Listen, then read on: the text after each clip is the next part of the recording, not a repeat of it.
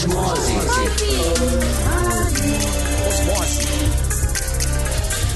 Osmose. Osmose. Boa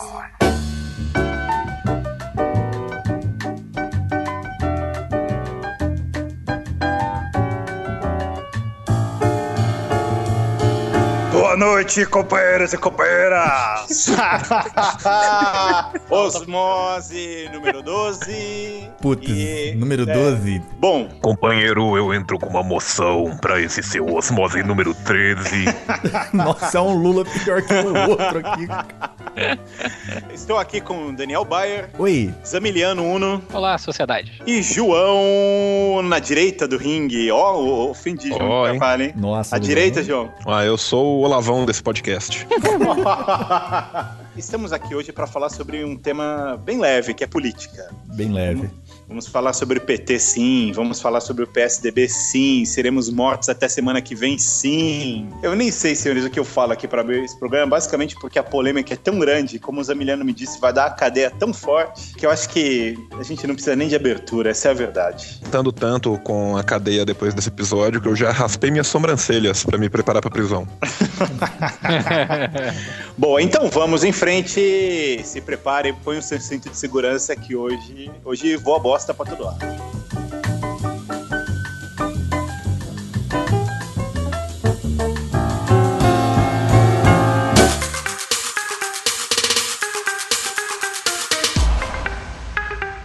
Antes de tudo, eu quero fazer uma pergunta e eu não sei se vocês se ofendem com isso. Para que ninguém fale assim, olha, então, essa turminha da esquerda, sabe esse tipo de coisa? Eu, eu gostaria de perguntar se vocês têm algum problema em falar em quem votaram na última eleição. Não, eu não tenho nenhum, não. Inclusive, também meus votos foram muito públicos. Quem você votou, João? No primeiro turno eu votei no PSTU, no segundo turno eu votei na Dilma. E vocês, Emiliano? Eu tô impressionado aqui, porque eu também votei no PSTU, então aqui esse podcast já tem mais votos que o Estado de Janeiro todo, né?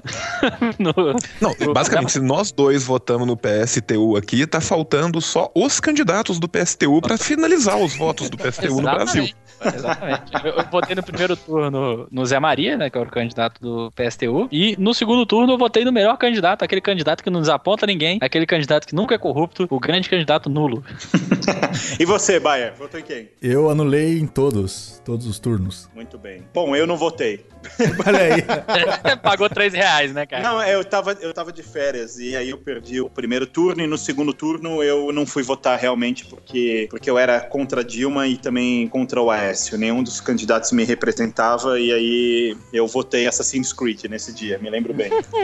Cara, é, eu, eu quero até aproveitar a oportunidade de fazer um adendo, porque, tipo assim, eu, eu tenho uma teoria muito boa de por que, que eu votei na Dilma no segundo turno e eu gostaria de falar ela agora, porque agora já passou tempo bastante, então, assim, já que eu vou ser preso mesmo, deixa eu ser preso com a minha consciência limpa. Eu penso o seguinte: quando alguém te força a comer merda, eu prefiro a merda mais sólida do que a merda mais pastosa. Nossa, céu. Boa. E o segundo turno foi isso. É como se alguém virasse pra você e falasse assim: você acorda um belo dia numa dungeon no Japão, repleta de, de gente da Alemanha, da Holanda e do Japão. Eles viram e falam assim: hoje é o dia do sketchbookaki. Esse foi o segundo turno no Brasil. Nós tínhamos duas propostas de merda, Uhum. dado o que aconteceu, e você tinha uma, mas que ainda assim existe algumas diferenças entre essas duas propostas. Sendo eu um habitante do estado de Minas Gerais e conhecendo de perto, profundo e profusamente, as maravilhas que já me foram feitas por governos do PSDB, eu não consigo votar no Aécio nem pra síndico do meu prédio. Dada a situação, eu achei preferível, visto que tudo indicava que seria, como foi, uma eleição muito próxima, que eu contribuísse ativamente para salvaguardar de uma merda que eu considero ainda pior do que uma merda menor, sabe? É é exatamente isso. Sabe, eu cheguei no restaurante e falei assim: hum, quero o risoto. Não tem, senhor, só tem merda. Eu queria fazer uma pergunta pra vocês, pra gente começar essa história toda, que é a seguinte. Eu quero começar discutindo sobre o partido que tá no poder, quer dizer, o PT, há 13 anos no poder, né? E a minha pergunta é a seguinte. Quando a gente olha para partidos de esquerda, bom, pelo menos o Zamiliano e o João são declaradamente pessoas de esquerda, não é o meu caso, é o seu caso, Bayer? Não, eu não sou pessoa de esquerda. Cara, eu sou muito burro até na, na política, sabe? Eu sou, eu sou meio que. Eu prefiro ficar. Eu prefiro não comentar, prefiro É, ficar eu- fora. eu- não sei nem eu o que eu tô fazendo aqui, inclusive. Eu tô só, só de orelhinha hoje. Eu, eu, eu não sou, eu, diferente de vocês, dos dois, pelo menos, também, assim como o Daniel, não sou um cara de esquerda, nem de direita, mas o que eu percebo é que partidos como, por exemplo, o PSTU, o PSOL, o PCB, enfim, esses partidos notoriamente de esquerda, eles têm uma característica que é eles estão em torno da classe trabalhadora, né? Eles têm um projeto absolutamente ligados às classes sociais. E as pessoas, os petistas no geral, as pessoas que gostam do PT, que são filiadas ao PT, que são defensores do PT, dizem que o PT também é um partido de esquerda, um partido que pensa na classe trabalhadora e tudo mais. Só que eu quero justamente fazer essa pergunta, se vocês concordam com essa afirmação, mas antes de fazer essa pergunta, eu gostaria de trazer um, um- um dado é, que complementa ela, que é o seguinte: o, querido Olavo Setúbal, que foi, enfim, a família Setúbal, né, é dona do maior banco privado do país, na primeira eleição do Lula, antes do Lula se tornar presidente, ele deu uma entrevista famosa, essa puta entrevista emblemática, foi pro jornal Estadão ou Globo, eu não me lembro qual dos dois, mas era, um- era uma entrevista de seis páginas e ele dizia basicamente o seguinte: se o Lula se tornar presidente do Brasil, é bom que todos os banqueiros simplesmente fujam do país porque ele vai destruir o nosso Brasil. O Lula ganhou a eleição. E seis meses depois, o jornal chamou de novo o Setúbal para dar uma entrevista. E aí o Setúbal, depois do resultado do primeiro, dos dois primeiros trimestres do ano que o Lula ganhou, viu o lucro do Itaú na puta que pariu. E ele falou: o governo do Lula é um governo maravilhoso. E que isso não condiz muito bem com o que eu acabei de comentar sobre os partidos de esquerda. Então, volto para minha pergunta: é o PT realmente um partido de esquerda? O PT, pra mim, hoje em dia, ele é centro. Assim, centro-esquerda. Porque, assim, existe a esquerda e a direita. Você tem a esquerda socialista e a esquerda capitalista. Então, você vai ter direita efetivamente capitalista. Aí você vai ter direita capitalista, direita capitalista pra caralho e assim por diante. Aceitas? Pra mim, o PT é um partido de, de centro, esquerda, marota, etc e tudo mais. Já não é aquele partidão de esquerda socialista que era no início da década de 90, que era no inicial mesmo, 90, 90, 90 e 91, assim. É, de 80 e pouco, né, e tudo mais, que eles começaram a expurgar essa parte socialista de dentro do PT em 94, né, então 94, 93 foi mais ou menos que é quando eles expulsam ah, o pessoal da Convergência Socialista, que depois se transformou em PSTU, o pessoal da Causa Operária, que depois virou PCO, exatamente. É que vai expurgando e não, pro finalzinho, né? Quando o governo Lula entra, o pessoal do PSOL. Pra mim, Que é um pessoal muito mais ligado ao campo majoritário, que era ligado ao campo Exatamente. majoritário do PT. É, cara, é, eu, eu vou voltar um pouco mais antes. Primeiro, tipo, dentro das esquerdas, tem gente que sequer considera aquelas pessoas que são de uma esquerda mais voltada a um socialismo evolutivo, aos modos da social-democracia alemã, por exemplo, gente de esquerda. As pessoas mais radicais dentro da esquerda não consideram essas pessoas sequer de esquerda. O PT, a gente tem que entender o momento em que ele foi formado no Brasil, a formação do PT desde o final da década de 70, no começo da década de 80 até a década de 90. A gente tem que entender esse momento de formação do PT. E hoje em dia, pra mim, se de fato os partidos no Brasil tivessem nomes análogos às ideologias às quais eles professam, o PT devia se chamar PSDB, porque o que o PT faz hoje em dia é muito similar à social-democracia alemã pós-década de 70, pós-Margaret Thatcher. E não que a Margaret Thatcher seja alemã, pra quem não sabe, mas é porque depois do trabalhismo britânico existe uma mudança e uma. Eu vou ter que voltar mais um pouco ainda. O socialismo, entre parênteses, evolutivo, que é o que deságua na social-democracia, ele acaba acontecendo na Alemanha, na virada, nos últimos dois quartéis do século XIX, e ele é fruto de uma visão que se poderia se chegar ao que Marx gostaria que se chegasse, sem a violência, entre aspas, de uma revolução. Então é uma ideia que, tipo, existiria o socialismo revolucionário e o socialismo evolutivo. Essa é uma ideia que parte que a das galera elites. acabou, a galera acabou classificando como reformismo, né? Exatamente, que é uma ideia que parte das elites para as elites e que é uma espécie de socialismo para classe média, para ficar mais palatável para a classe média, que estava inserida nos grandes conglomerados da Alemanha. A Alemanha era um país onde o capitalismo se desenvolveu de uma forma oligopolista. Ao contrário do desenvolvimento do capitalismo nos Estados Unidos, onde você tem a formação massiva de monopólios e a destruição de uma empresa pelas outras, principalmente na corrida do ouro, depois de 1870 nos Estados Unidos, com a formação, inclusive, das primeiras organizações do próprio Estado a favor desses núcleos capitalistas monopolistas, que são, por exemplo, quando começa a ter as agências reguladoras norte-americanas que serviam para os grandes capitalistas se tornarem ainda maiores e destruírem os pequenos capitalistas. Aí você tá Na falando falando de Rockefeller, de todos esses Tô, caras. tô falando de Rockefeller e esses caras. Na Alemanha, o que aconteceu, na verdade, foi a formação de gigantes oligopólios, onde algum um grupo de, dependendo do setor 10, 20, dependendo do setor 5, 7 empresas, dominavam um setor da economia e esses setores eram massivamente protegidos pelo próprio Estado. Como, de fato, todo Estado faz. A função do Estado é Uhum. proteger quem o mantém, é, é, é gerir e manter o próprio status quo dominante que o cria e que é responsável pela sua manutenção. De toda sorte, na Alemanha, com o socialismo evolutivo, se tem essa ideia que se pode chegar a repartir um pouco, digamos, o bolo do lucro capitalista para as massas trabalhadoras sem a necessidade de violência. No Brasil hoje em dia, se a gente fosse ter os partidos com os nomes que eles de fato refletem a sua ideologia, o PT devia chamar PSDB, porque o PT ele tá muito mais próximo de ser um partido social-democrata, que Uhum. hoje em dia é uma ideologia de centro-esquerda. Uhum. O PSDB devia chamar PNL, porque boa parte dos quadros do PSDB, e não são todos os quadros do PSDB, pregam versões um pouco discrepantes entre si do que é o neoliberalismo como um todo. Uhum. E nem o PT é hoje em dia um partido de esquerda, nem o PSDB é um partido de extrema direita. Porque o que acontece muitas vezes é que você tem um projeto de poder que é muito maior do que um projeto político, é um projeto de poder que foi construído para que houvesse uma polarização entre esses dois partidos.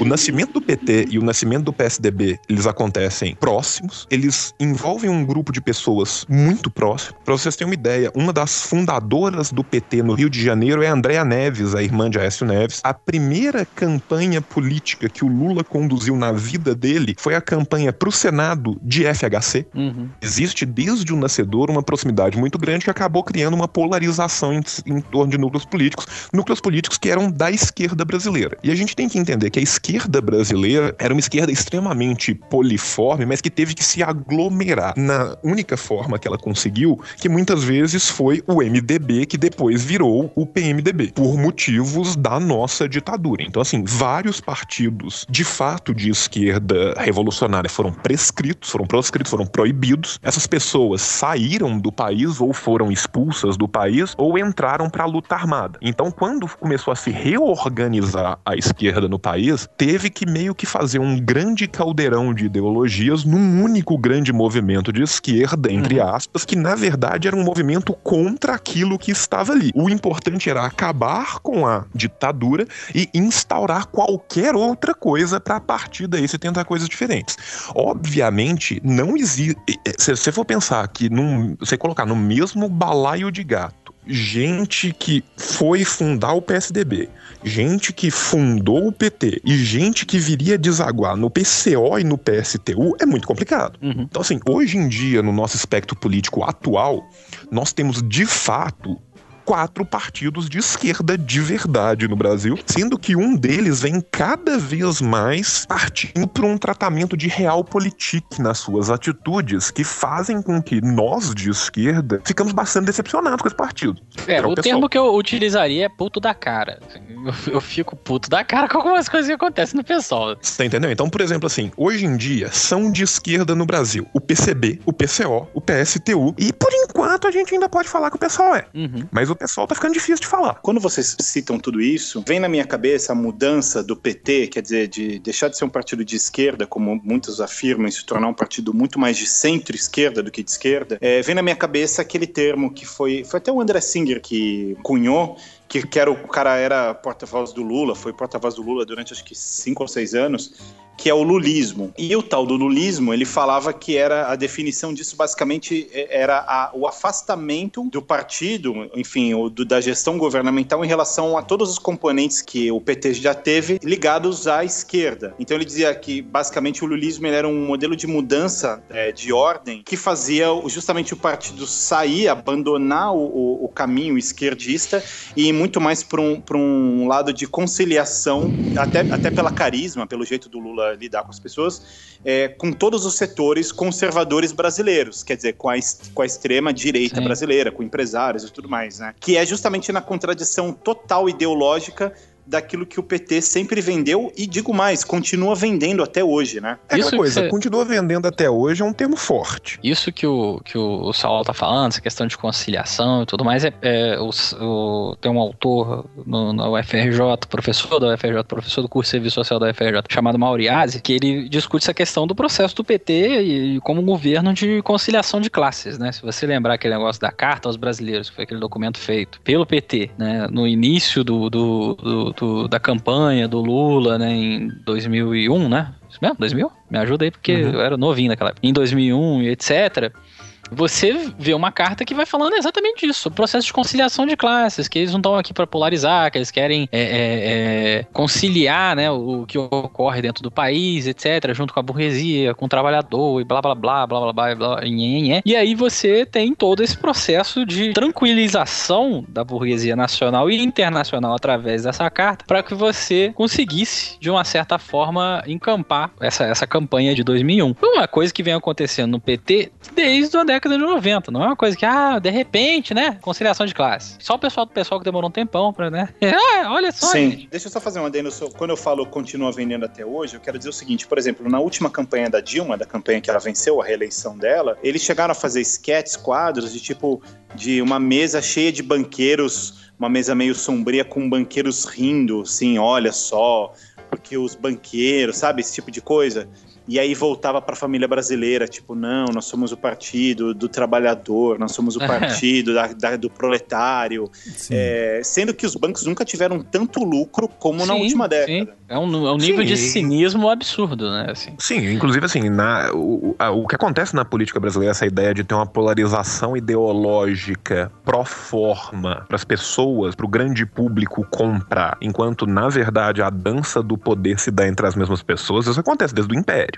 E isso é uma coisa muito comum a países cujo patrimonialismo é muito arraigado, né? E o Brasil é um país cujo patrimonialismo é muito arraigado. Inclusive voltando um pouco no termo do no tema do lulismo, é, é muito engraçado se a gente for pensar assim, Brasil e Argentina às vezes em política interna são se assemelham muito mais do que a gente sabe ou imagina que se assemelham, até porque o Brasil vira muitas costas para a América Latina. Nós somos todos ignorantes da língua espanhola e fazemos questão e, e temos orgulho disso, né? Que é uma coisa fenomenal. Mas se você for pensar assim, na mesma maneira em que o plano real é uma corruptela do plano Menem Uhum. No Brasil, o lulismo e o kirchnerismo, eles entram juntos, porque a gente tem que pensar que existem fatores políticos, tanto internos quanto internacionais, que influenciaram muito numa subida da esquerda na América Latina como um todo. A gente tem que pensar que a ascensão de, de- do Lula no Brasil, ela é acompanhada da ascensão das esquerdas, no caso das centro-esquerdas, né? Umas mais, outras menos, algumas que na verdade são mais para uma direita ditatorial travestida de esquerda revolucionária do que qualquer coisa. Mas isso aconteceu como um fator global na América Latina como um todo. Então a gente tem que entender isso inserido num movimento maior, isso inserido também num movimento de continuismo dentro do Brasil. Existe um continuismo muito maior do que uma mudança e uma revolução entre o governo FHC e o governo Lula. Existe uma ruptura muito maior entre o governo Dilma e o governo Lula do que houve entre o governo FHC e o governo Lula, por exemplo. Se a gente for pensar em questões de política, de macroeconomia, de, de coisas do gênero. Porque o que acontece no governo Lula é que o, o Lula, além de ser uma pessoa extremamente carismática, é um cara que nasceu com o rabo virado pra lua. Porque o plano econômico dele inteiro é um, pan, é um plano de estagnação econômica. Era um plano para o Brasil não ter um crescimento grande, mas conseguir equilibrar suas contas. Que é exatamente o que o consenso de Washington queria. Que é o que o Banco Mundial queria, que é o que o FMI queria. E a política econômica foi gerida nesse sentido. Tanto que quem geriu a política econômica do governo Lula, do primeiro governo Lula principalmente, foram os economistas do governo FHC. Exato. E esse é um plano que qualquer um que se domine de economia sabe que é um plano que leva naturalmente uma economia à estagnação. Ela não diminui, mas ela não cresce. O que aconteceu é que alguns commodities brasileiros tiveram uma supervalorização no exterior por causa de uma crise endêmica do capitalismo que acontece de tempos em tempos. E Uhum. foi uma crise fortíssima, inclusive. A supervalorização desses commodities fez com que a balança comercial tivesse saldos extremamente favoráveis, o que maquia o, o superávit primário, que devia ser horrível, e maquia a questão do câmbio. Uhum. Isso propiciou uma falsa sensação de crescimento eterno, que foi muito usada propagandisticamente para falar: olha, os níveis de crescimento do Brasil estão alcançando níveis de crescimento análogos ao da China. Uhum. Sendo que o nosso crescimento era um crescimento completamente baseado no fato de a China ainda está comprando o nosso minério o dia que parar, fudeu. Exato. E o dia que parou, fudeu. E voltando ao Yazi, cara, o Mauro Yazi é uma figura histórica da esquerda brasileira. Sim. É, é- Mauro é- até é- era candidato pelo PCB. Genial, foi né, candidato pelo PCB a presidente nessa última eleição. Eu fiquei, assim, te falo de coração, eu fiquei super em dúvida se eu ia votar no Mauro ou se eu. Porra, eu Se eu não fiquei ir até o- também, cara. Porque o Mauro, assim, eu não sei se você já foi na palestra, mas o Mauro, ele é absurdamente eloquente, carismático e debochado e engraçado, assim, é fenomenal. E ao mesmo tempo é um cara extremamente pé no chão, sabe? É- Sim, é- sim, o, sim. Eu, isso o que você Mauro falou é da balança tipo do cara comercial, que ele não apenas eu, eu votaria no Mauro. O Mauro é um cara que, tipo assim, eu acho que ele seria excelente gerir um país, mas se o Mauro tive- se eu fosse do condomínio, eu queria que o Mauro fosse meu síndico, porque eu despreocuparia das contas do meu condomínio, entendeu?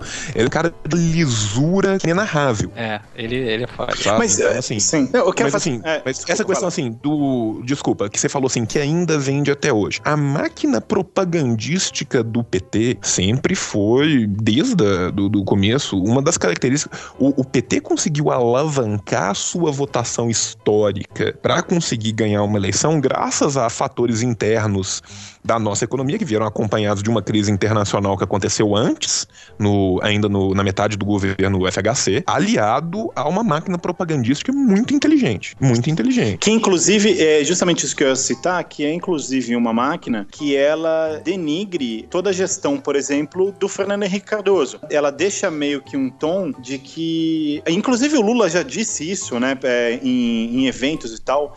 Falando assim que o, o Brasil devia ser separado em antes do Lula e depois do Lula. Ele já usou, inclusive, essa expressão também, que falando que ele descobriu o Brasil, né? Como se tudo que Sabe- veio antes dele não valeu de nada. Eu vou tomar a vez do, do Zamiliano que tá falando primeiro, eu tô falando depois nessa vez, porque eu só quero falar uma coisa que, que, eu, que eu acho que é interessante desse momento, que boa parte das pessoas que nos ouvem são pessoas bem mais jovens do que nós mesmos e muitas vezes eles não viveram esse momento. O PSDB ele cometeu um erro terrível dentro da ótica neoliberal.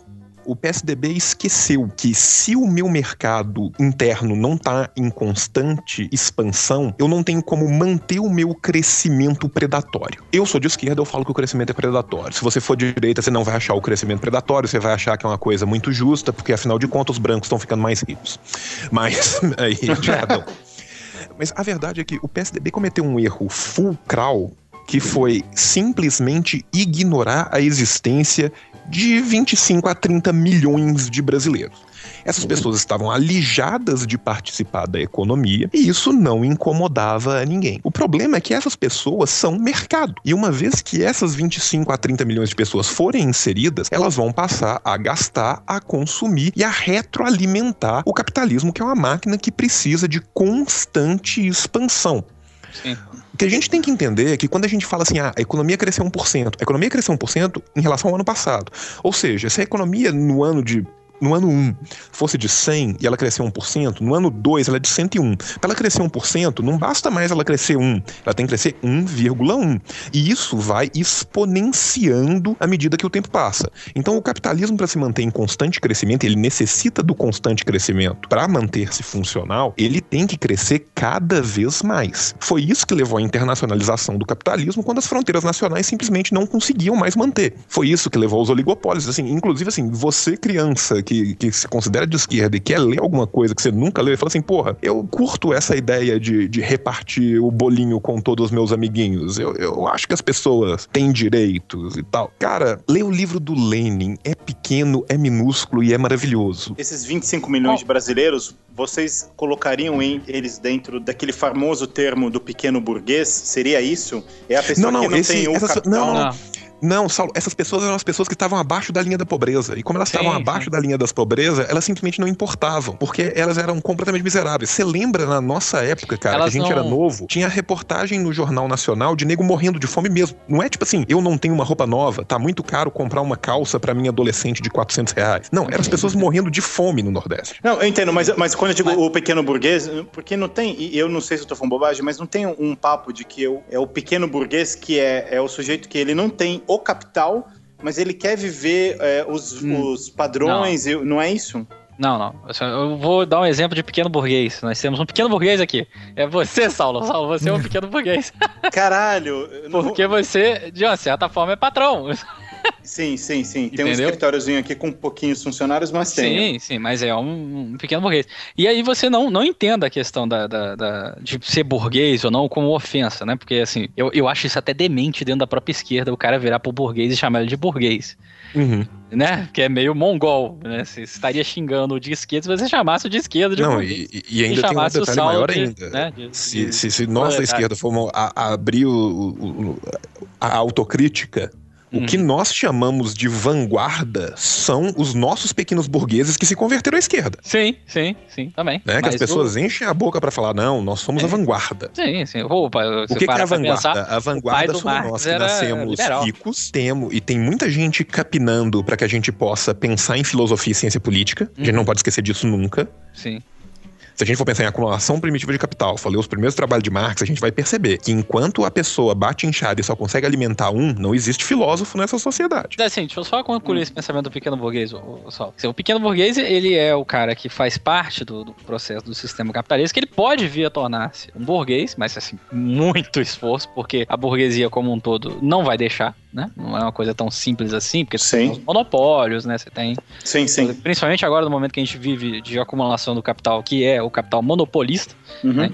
Você tem concentração e centralização de capital, a Coca vai lá e compra não sei o quê, compra o Guaraná Jesus, bota pra dentro dela pra que não, não compita com ela mesma, e assim por diante. É, e, e por muitas vezes o pequeno burguês ele é confundido com o proletariado, porque ele, enquanto Sim. pequeno burguês, você vê ele no, no- no processo de trabalho. O burguês você não vê, você não vai, tipo, tá andando na rua e vai dar, dar de cara com o Benjamin Steinbrück, que é o cara, Sim, que é o cara da, da CSN, entendeu? sim, sim.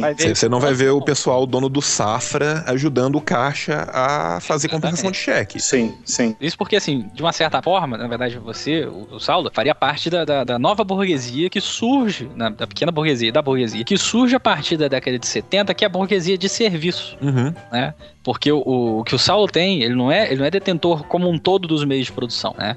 Mas Sim. ele presta serviços a- aos detentores dos meios de produção. Exatamente. Entendeu? E Então só, só tem, tem esse trabalho. E, e complementando o Zamiliano com o que o Saulo disse. Quando o Saulo fala esse cara que quer viver igual um capitalista, mas na verdade é completamente destituído, esse cara não é o pequeno burguês, esse cara é o lumpen proletariado. O que Não, você tá não. falando. Na verdade, na verdade, ele, é, ele é o proletariado como um todo. O Lupen proletariado, o sonho dele é, né? conseguir sobreviver. Sim. Que, que, ah, Sim, esses mas eu tô 25 falando assim, milhões de, po- de essa, brasileiros essa que tá falando. Não, não, eu tô falando assim, os 25 milhões que eu tô falando são abaixo da linha de pobreza. Sim, O que eu é tô o falando assim, o cara de. O lumpen proletariado. Mas o cara que o Saulo tá falando é o, cla- é o cara que ascendeu a classe D e quer viver como se fosse da classe A. Ele é o classe média. à classe A.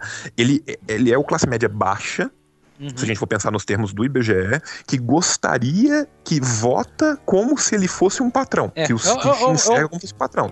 É o famoso o sonho do, de todo trabalhador tornar-se patrão, né? O sonho do. é Sabe quando o pessoal discute, ah, porque tem o feminazi? Você já ouviu essa porcaria desse troço babaca? Sim. Né? É, é o mesmo debate do cara que fala assim: ah, o, cara tá querendo revolucionar esse negócio porque ele quer se tornar um novo opressor, entendeu? Sim. Assim, De- é- mas me digam uma coisa. A gente falou bastante de esquerda até agora. E, a- desculpa, voltando ao PSDB, o PSDB esqueceu que essas pessoas abaixo da linha da pobreza existiam. O PT lembrou disso, inseriu elas no mercado e usou de estratagemas que são patrimonialistas e mais do que isso, são populistas Uhum. para tornar isso num voto garantido. Sim. E funciona até agora. Funciona muito bem. É, inclusive. Mas isso eu- vem funcionando muito bem na história da humanidade desde sempre. Então, Sim. assim, É, o, que eu, o que eu queria citar, e a gente falou muito do, do PT até agora, da esquerda e tudo mais, tem até uma, uma frase que o próprio Zamiliano me lembrou, do Valério Arcari, que é marxista, é do PSTU, que ele fala que o PT, ele basicamente, ele oferece um reformismo sem reformas. É,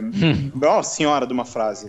Mas, é- mas aí a gente, a gente fala, falou do lulismo e falou dessa coisa, dessa, dessa questão de conciliações que o Lula trouxe e que o partido trouxe, das- da- de tantas pessoas que saíram do partido. Eu me lembro até que o Eduardo Jorge, nas eleições, fez um comentário, no momento que ele não estava drogado, ele fez um comentário brilhante, que foi o seguinte: ele disse que ele saiu do PT quando ele percebeu que o PT deixou de ter um partido de governo para virar um partido de poder. deixou de ter um plano de. né? Isso, isso, um plano de governo para ter um plano de poder. A frase emblemática dele. Mas a gente sabe que no meio de tantas alianças, etc., hoje seria ver- verdade a gente afirmar que quem manda e desmanda é o PMDB? Sim, olha, é, pensando em política brasileira, primeira coisa, é só respondendo o Zamiliano que eu, que, eu, que eu, na verdade, nunca cheguei a responder. Ele me perguntou qual livro do Lenin é o Imperialismo, o Fase Superior do Capitalismo. Ah, sim, sim. Muito bom. Porque ele é bom, ele é pequeno e ele, e ele é ótimo como um livro introdutório. Sim, tanto é que E- se chama Imperialismo, é, Fase Superior do Capitalismo, uma brochura popular, né?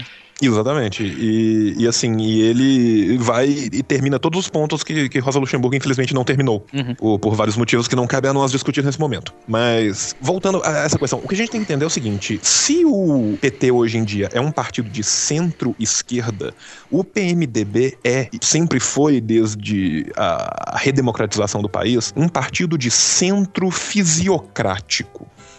É, o termo fisiocrático vem de um livro que chama Le Tableau Économique, do François Quesnay, que é um economista francês, que é mais ou menos contemporâneo do Davi Ricardo, que ele fala da fisiocracia. A fisiocracia é você estar com o poder independente do poder para se aproveitar das benesses do poder. É saber se aproveitar do poder, independente de ideologicamente ou não você estar com poder ou não. Entendeu? Então, assim, se o PSDB for, for poder, o PMDB vai ser poder. Se o PT for poder, o PMDB vai ser poder.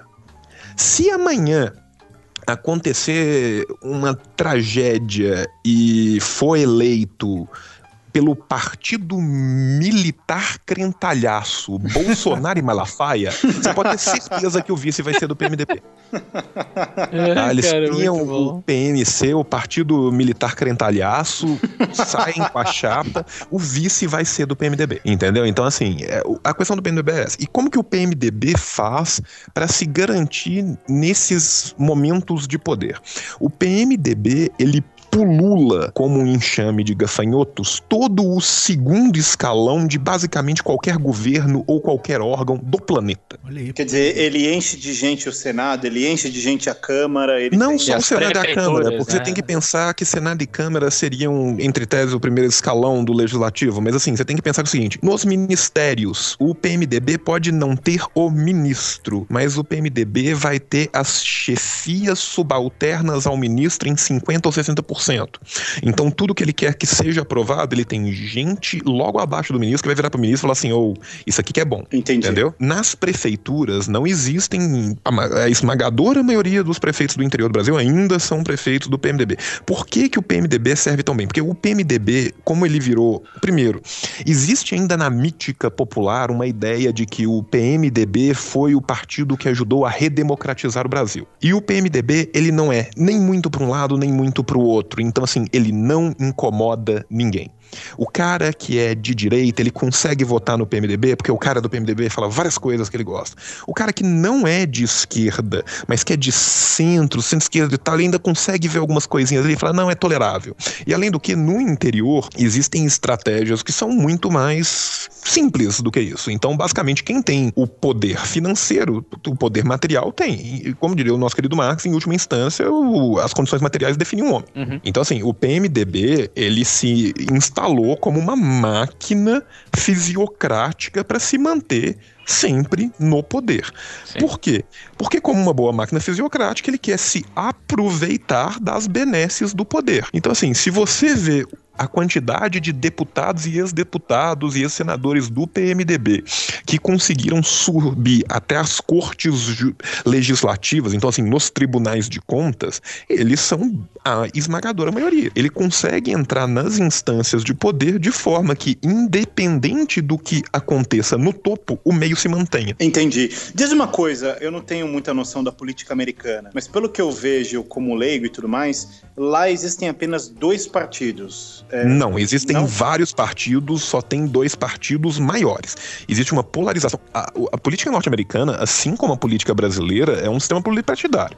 Não existem só dois partidos. Por incrível que pareça, existe o Partido Comunista Americano. Uhum. Caramba, sério, eu, eu- porque eu, Sério, eu sério, vendo sim. como leigo, eu sempre achei que era basicamente democratas e republicanos e é isso. Não, existem vários partidos. Existe o Partido Libertário Americano, o libertarianismo do Noam Chomsky, que tipo assim, que os libertarianos gostam de falar que são de esquerda, todos nós de esquerda falamos não, vocês são de direita, alguém tem que contar isso pra vocês, mas assim, o- o- existe um partido libertariano no- nos Estados Unidos, existem partidos militarizados, não militares, mas militarizados nos Estados Unidos. E, e por que, que a gente só vê dois? porque são os dois partidos que de fato têm poder e representação. Os outros partidos são muito pequenos. É a mesma coisa, por exemplo, assim, quando você chega fora do Brasil e você pergunta times de futebol do Brasil, é muito comum as pessoas conhecerem quais times? Os times que ganharam Libertadores, os times que têm algum renome internacional. Existem vários outros times no Brasil. Você não necessariamente conhece eles fora do Brasil. Todos os grandes menos o Botafogo, porque o Botafogo não tem nenhum motivo para ser conhecido internacionalmente. Sim.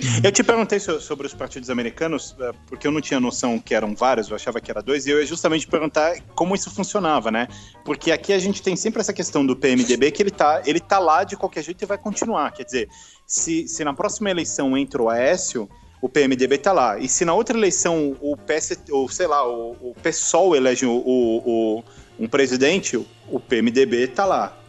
Cara, um- uma coisa que é muito engraçada, e, e por engraçado eu digo triste, e eu prefiro rir do que chorar, da, da nossa política, é que se você pegar, assim, a, a- a legislação brasileira de coligações, ela é uma aberração monstruosa para manutenção de estratagemas de poder e acúmulo capitalista e violência simbólica. Basicamente é isso. Se você pega as últimas eleições, tá? Que foram as eleições mais polarizadas da nossa democracia, todo mundo vai concordar com isso. Sim. Você pega dois anos antes as eleições para prefeitos. Houveram mil, tá? São 972, eu tô, tô, tô falando errado, mas assim, quase mil chapas no Brasil que foram coligações PT-PSDB para prefeito. Foi. Dois anos antes. Exatamente. E, e que é uma coisa, as né? coligações municipais, elas não necessariamente têm que seguir a coligação federal. Elas, você entendeu? E as coligações estaduais também. Então, isso acaba criando aberrações. Então, assim, você tem. E outra coisa, a legislação brasileira permite uma coisa ainda pior, que é a ausência completa e total de ideologia nos partidos. Hoje em dia, você tem o PC se- do se B se, você ali- se aliando ao PL. Tipo, você tem uma chapa que foi Partido Comunista do Brasil e Partido Liberal. É bem bizarro isso. Sim. Que não confundam é, com o Partido Comunista Brasileiro, gente. Vamos lá. Sim, Ajuda. o, o PCB é o comunista, é, é- é o socialista de verdade. Tá, deixa, eu- deixa eu perguntar uma outra coisa pra você. A gente falou então de, de PT, a gente falou de PMDB, eu quero falar de, de PSDB. Mas mais do que PSDB, eu quero falar sobre outra coisa. Tem algo que me assusta um pouco, e de novo, bato nessa tecla, que é eu e a minha santa ignorância política. Eu vejo cada vez mais essas bancadas da Bíblia, a bancada da bala, tudo isso, e vários políticos abraçando os valores morais que esses caras apresentam, falando de família, falando de religião, falando de tradição, falando de, de valores que acabam ofendendo ou reprimindo a liberdade das pessoas, né? Então, isso tem se tornado cada vez mais evidente, principalmente para quem vive acompanhando em rede social esses debates e tudo mais. Você começa a ter personagens caricatos muito bem desenhados do- de ambos os lados, é, defendendo esses ideais, esse, esse moralismo todo. E eu sempre falo que moralismo, na minha opinião, é o mal do mundo. Eu realmente acredito nisso. E o que eu quero perguntar para vocês é: o quão perto a gente pode chegar, qual o risco da gente chegar muito perto de um fascismo ou algo do tipo é, no futuro do nosso país com esse tipo de movimento que não para de crescer? Zamiliano, por favor, começa, eu termino. Cara, isso é muito complicado, assim. É muito complicado, porque se a gente pensar historicamente no, no fatismo, né, etc e tudo mais, vamos pensar, por exemplo, no, no- no- Vamos pensar no nazismo, que é um pouquinho mais fácil pra mim. o nazismo, ele, ele surge na, na, na Alemanha num processo em que a economia estava um grande cocosal infinito, você teve uma tentativa, eh, eu uso termos muito científicos, É, assim, você é, teve uma tentativa de, de uma revolução socialista que falhou, né? Que, que falhou. Falhou, inclusive, como tentativa, né? Então, Exatamente, né? Que falhou como um todo e terraplanou o espaço suficiente pro, pro, pro nazismo chegar ali, né? E conseguir se transformar na grande esperança de uma população que estava muito na merda, né? Assim, eu acho que a gente ainda não chegou nesse ponto, né? Porque se a gente tivesse chegado nesse ponto, eu tava mordendo meu próprio braço para sair da corrente. É, mas é, é sempre uma possibilidade, é só que tem que ter condições objetivas para isso. É mas, que por, é, mas, por exemplo, há, há pou- pouco menos de um mês a gente viu um vídeo bombando na internet de um sujeito. o é, maluco do, do, do- Isso, um cara de gasolina? Isso, um cara de Porto Alegre Nossa. que vai no, no posto de gasolina, aborda um frentista que veio do Haiti e começa a agredir o cara verbalmente, falando: É, você veio aqui, roubou o emprego de um brasileiro e não sei o quê. Que é um, é um comportamento absolutamente dentro de qualquer mínimo manual nazista da quinta série da Alemanha daquela época. Uhum. É, eu, eu, eu, vou, eu vou me permitir. Eu sou historiador de formação, mas eu sou um sociólogo frustrado, então eu vou me permitir tomar minha vez de sociólogo frustrado. Eu pensei que ele ia falar, falar- assim: eu sou historiador, mas eu sou nazista. Eu- Fudeu! Não, o que acontece é o seguinte, cara. Existem. Existe um campo de estudo chamado fenomenologia da religião, tá? Que tem vários grandes sociólogos que trabalham com essa área. E eu acho que a fenomenologia da religião, a fenomenologia como um todo, ela serve muito a questões políticas, porque o liame que liga o que tradicionalmente uma religião prega, as atitudes tradicionais, para usar um termo weberiano, ligadas à religião, e uma atitude tradicional ligada à política são muito mais próximos do que a gente gostaria. Tem um sociólogo norte-americano chamado Peter Berger, que ele tem um livro que chama O Dossel Sagrado, que basicamente ele fala, resumindo, resumindo demais, assim, é o seguinte: numa primeira geração, um grupamento humano cria um deus. Numa segunda geração, eles ainda sabem que esse deus é criatura e não criador, mas já passam a adorá-lo e criam uma mitologia para ele, até que com o passar das gerações, o que era criatura vira criador e o que era criador vira criatura. Então você tem uma retrojeção de um ideal que foi criado. Politicamente, se a gente for pensar, o recrudescimento paulatino das direitas, o recrudescimento, ah, uma volta a um reacionarismo, que é reagir em vez de agir, ele também acontece em sistemas políticos, principalmente quando você tem algum momento de extremo reacionarismo no poder, ou seja, por exemplo, na Alemanha, você teve a Alemanha com o nazismo. Depois da Alemanha nazista, você tem a subida das esquerdas, mesmo que sejam esquerda, centro-esquerdas, socialismo evolutivo, tudo mais, social-democracia. E hoje em dia você volta a ter um recrudescimento da direita e uma busca. Você tem vários skinheads surgindo, você tem partidos que são baseados em nacionalismo, e todo nacionalismo, em última instância, é de direita e é racista, porque o socialismo ele é internacionalista, ele não é nacionalista. Isso é uma coisa que tem que ser sempre lembrada. Socialismo nacionalista é o stalinista. É, o, o- exatamente. Ou o de Hitler, né, que gostava muito do termo nacional-socialismo, Uhum. para poder deturpar e garantir as massas, que as massas na Alemanha ainda eram muito ligadas à esquerda na época da ascensão de Hitler. Uhum.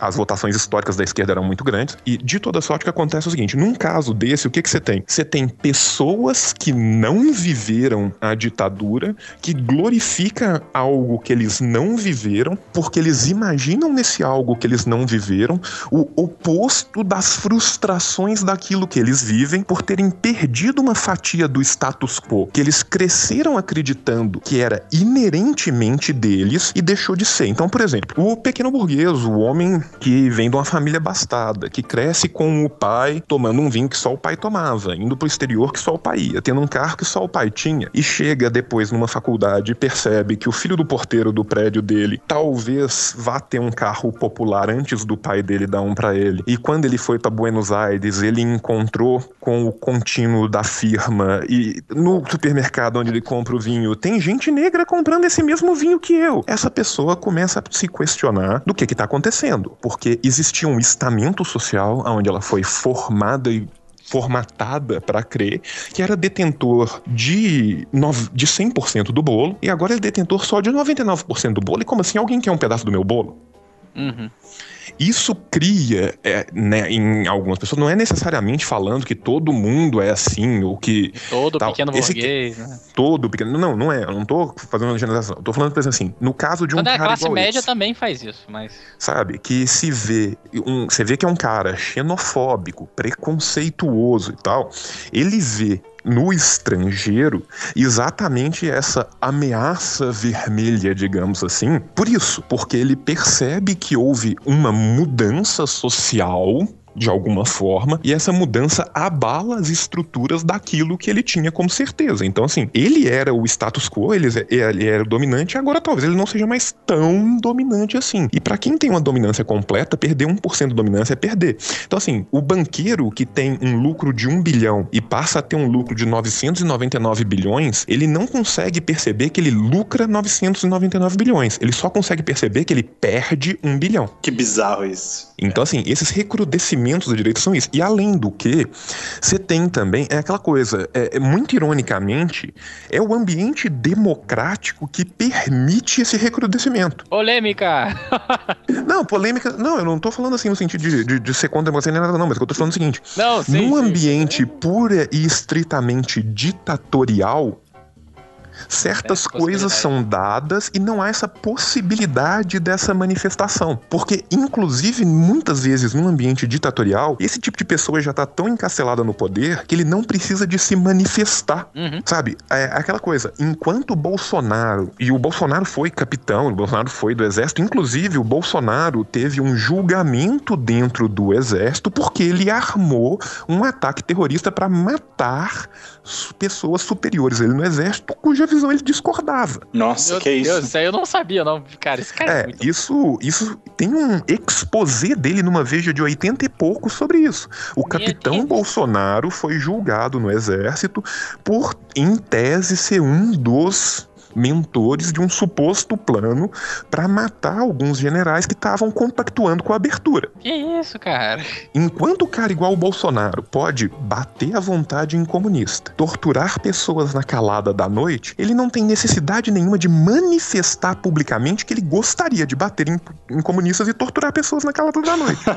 Sim, sim. Ele, ele, aliás, ele, aliás, colocou na, na, na porta do, do gabinete dele, do- durante o período da, da análise da comissão da, da verdade, uma placa escrito quem gosta de ossada é cachorro. Caramba, cara. É, assim, o cara é muito doido, né? E ninguém foi lá e tipo, não, você não pode colocar isso. Esse rapaz que é xenofóbico e racista, esse gaúcho que foi no posto fazer isso, se fosse numa época de ditadura, ele podia sair à noite e bater num haitiano. Exatamente. Eu matá-lo e. Ou matar o haitiano, e provavelmente muito pouco ou quase nada aconteceria.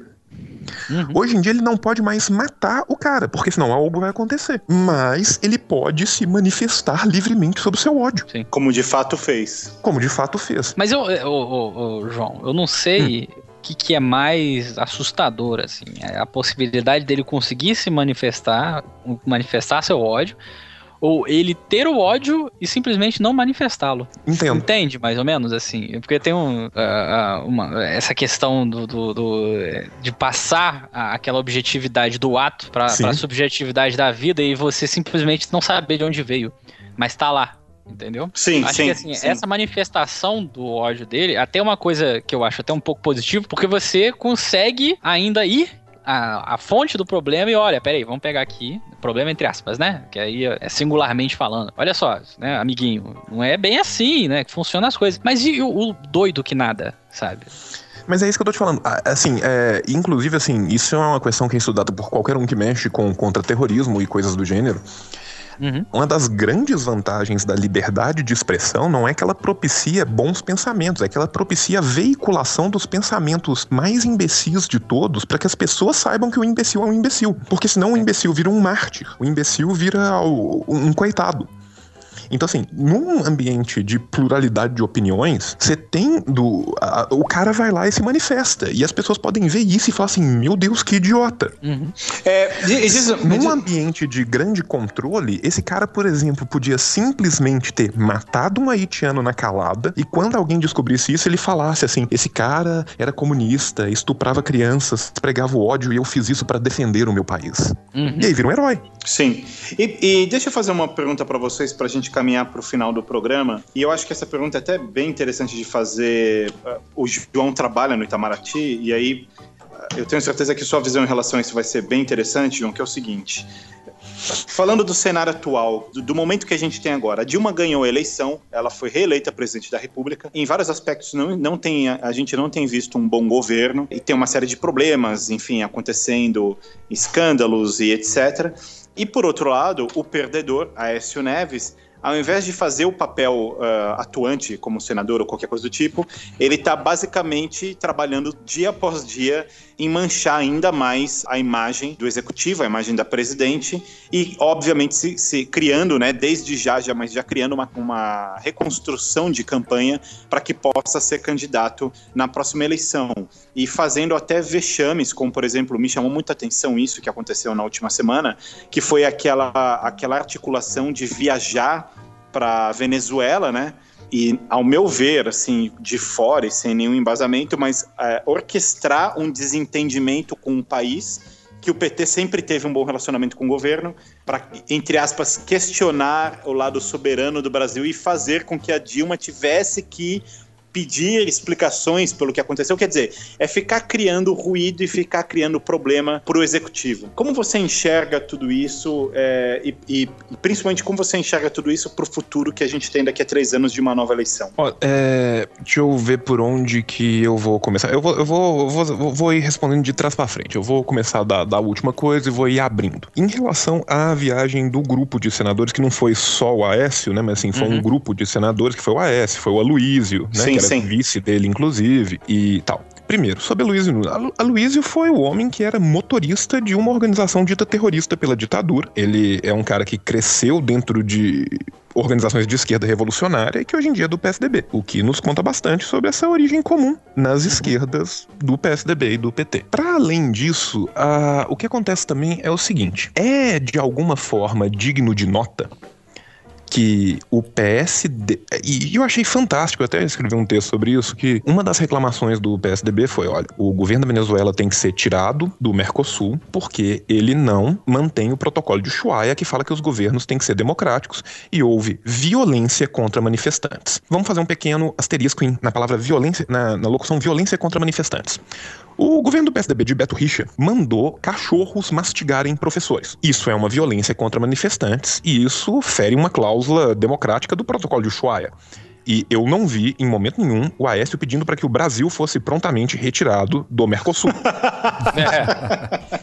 Da exata mesma forma, os governos norte-americanos, no caso é um governo estadual, estadual republicano, mas gerido pelo governo de Barack Obama, se a gente for pensar que o executivo tem um, um quê de responsabilidade sobre isso, houveram alguns massacres que são claramente de questões raciais nos Estados Unidos nos últimos três anos e é uma violência que vem aumentando nos Estados Unidos. Eu não vi o PSDB pedindo que os Estados Unidos fossem retirados da OEA por romperem o Pacto de San José. Uhum.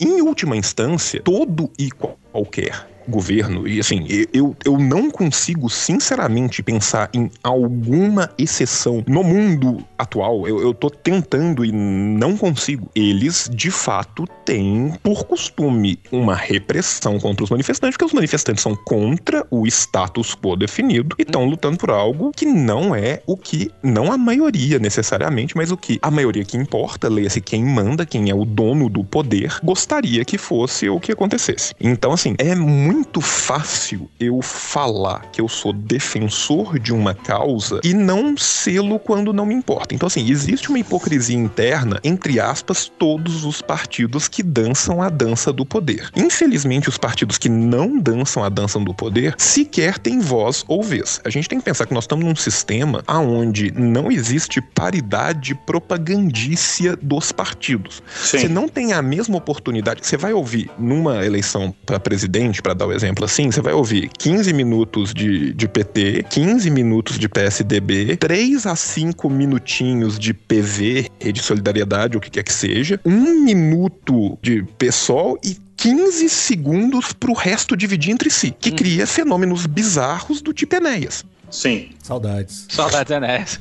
Você entendeu? Então, assim, a verdade é que, se você for pensar, tipo assim, ah, o, o, o Aécio Neves conseguiu ser eleito pela Veja, que é um veículo de direita, como o senador menos atuante. Sim. Porque ele literalmente não apresentou uma agenda positiva. Você ficar reclamando do seu amiguinho não é necessariamente uma agenda positiva. Você não tá falando, falando de frato nada. Olha, podemos fazer isso aqui, vamos apresentar isso aqui, isso aqui tá precisando de mudança aqui. Então, assim, existe uma demagogia no poder, mas que para mim parece uma coisa muito bem orquestrada. A gente tem que lembrar, da mesma forma que no começo do episódio a gente falou das diversas vertentes do PT, e a gente sequer falou de todas. O, o PT são vários. É uma coisa uhum. que tem que ser deixada clara. Se você for pensar, beleza, o PSTU saiu de dentro do PT em algum momento, o PSOL, o PSOL saiu de dentro do PT num terceiro momento, num segundo momento saiu o PCO de dentro do PT.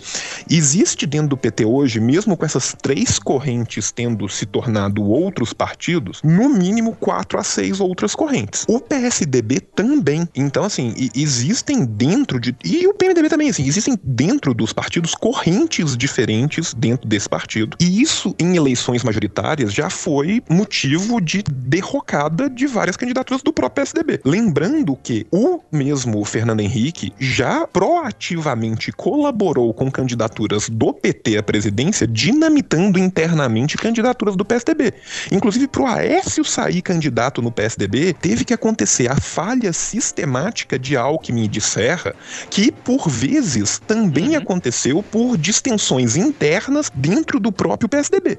Sim. A verdade é que os partidos que dançam a dança do poder, eles estão interessados no poder. A frase do Eduardo Jorge aqui volta com, com, muito, com muito fulgor, porque de fato o que se tem é um plano de poder. E esse plano de poder passa por isso. Por quê? Porque o Aécio sabe que na matemática da política interna brasileira conta muito mais pontos ele apontar o erro do outro do que ele ser um, um senador primaz, sabe? Se ele for todo dia pro serviço e for o primeiro a chegar e o último a sair, e ele combater de uma forma cristã, dando a outra face, mostrando o seu trabalho, não vai dar em porra nenhuma. Sim. Em compensação, se, é aquela coisa: se você tá passando na rua e um cachorro morde uma pessoa, você continua passando, porque cachorros mordem pessoas. Se você tá passando na rua e tem um homem mordendo um cachorro, você para pra ver. então, assim. Melhor ah, exemplo. O que o Aécio tá fazendo é morder o cachorro. Uhum. Ele cria uma cortina de fumaça em torno dele, ele chega dando uma pirueta ninja e, e joga shurikens e todo mundo fala assim: Meu Deus, quem que é esse cara? Sim porque isso é mais eficaz. E se isso é eficaz, isso conta muito do nosso Estado, do nosso sistema eleitoral, da nossa concepção de política. Até porque o que é mais comum é que assim, ninguém que está ouvindo a gente tem que concordar comigo, tem que concordar com o Zamiliano, tem que deixar a barba crescer e aprender russo porque a gente pensa assim. Mas o que a gente gostaria, eu tenho certeza que eu falo pelo Zamiliano aqui, é que a poesia de Bertolt Brecht entrasse na cabeça das pessoas e as pessoas soubessem que o pior analfabeto é o analfabeto político. Desculpa. Porra, brilhante, cara, sério. Senhores, chegamos ao final. Um abraço, mãe. Um, um, um, beijo a todos e depois, quem puder mandar um pack de maço de Hollywood pra gente trocar por proteção na cadeia, a gente fica muito grato. muito bom. Meu Deus. Muito bom. Gente, sério, obrigado mais uma vez. Foi demais. De nada. Vamos esperar agora. Vamos esperar. De nada. Eu só ocupei espaço hoje aqui. Agora vamos, vamos, esperar os comentários por e-mail, enfim, ou facebook.com.br osmose, é, podcast.osmose.com.br. Ficamos esperando vocês se manifestarem. É isso. Nos vemos semana que vem. Teu companheiro. Tchau, mãe.